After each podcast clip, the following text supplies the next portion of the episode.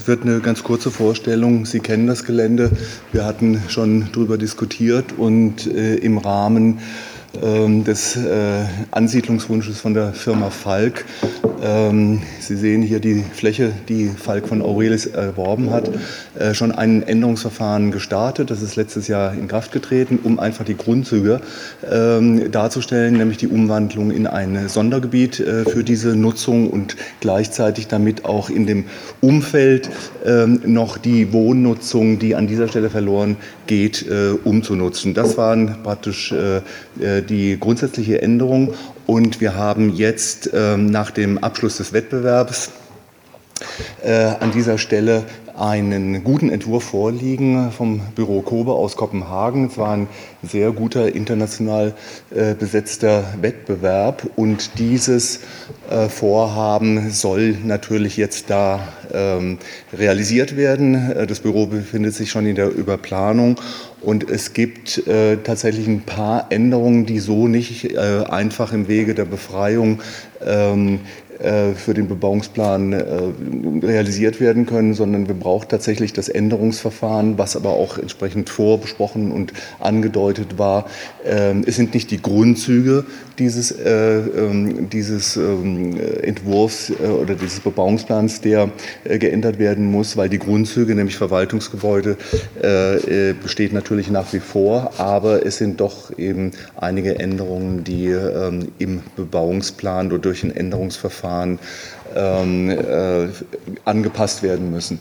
Hier sehen Sie nochmal äh, drei Ansichten aus dem Wettbewerbsentwurf und es geht zum Beispiel um diesen äh, Platz hier an der Zollhalle äh, gegenüber von der Lokale, Entschuldigung, äh, da sind ein paar Modifikationen, die angepasst werden müssen. Es geht um diesen Platz, der ausgerichtet ist nach Südosten, wo ähm, auch die Baulinie, auf der ja eigentlich gebaut werden muss, äh, der Entwurf die äh, zurückgesetzt hat.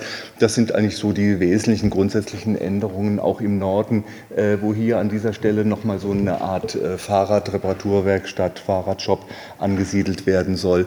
Äh, das sind ein paar ähm, Änderungen, die wir jetzt mit diesem Verfahren, das wir jetzt heute starten wollen, äh, übernehmen wollen.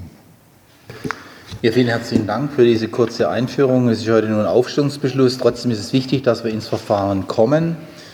Und deshalb möchte ich einfach nochmal fragen, gibt es dazu Nachfragen?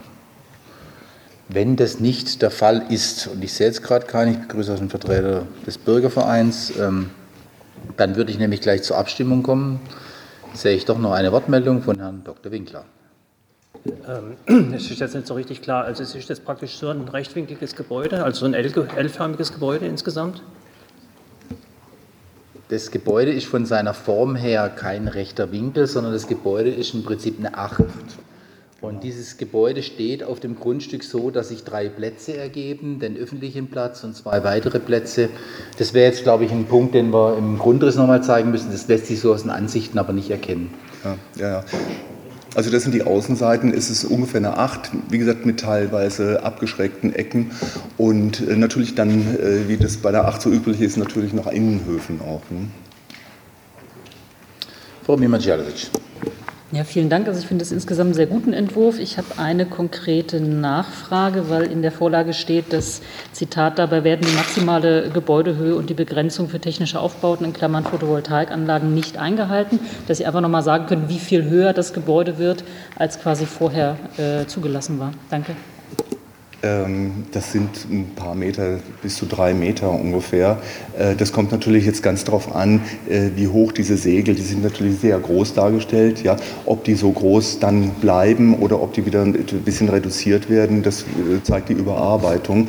Aber es ist auf jeden Fall so hoch, dass man jetzt nicht ohne weiteres befreien kann. Was man aber schon gemacht hat oder was das Büro schon gemacht hat, ähm, dass die eine Verschattungsstudie in Auftrag gegeben haben zur anderen Seite der Ingerbruck-Krummer-Stroth-Straße zu untersuchen, ob da jetzt eine massive Belästigung oder Beeinträchtigung stattfindet. Und das ist nicht der Fall.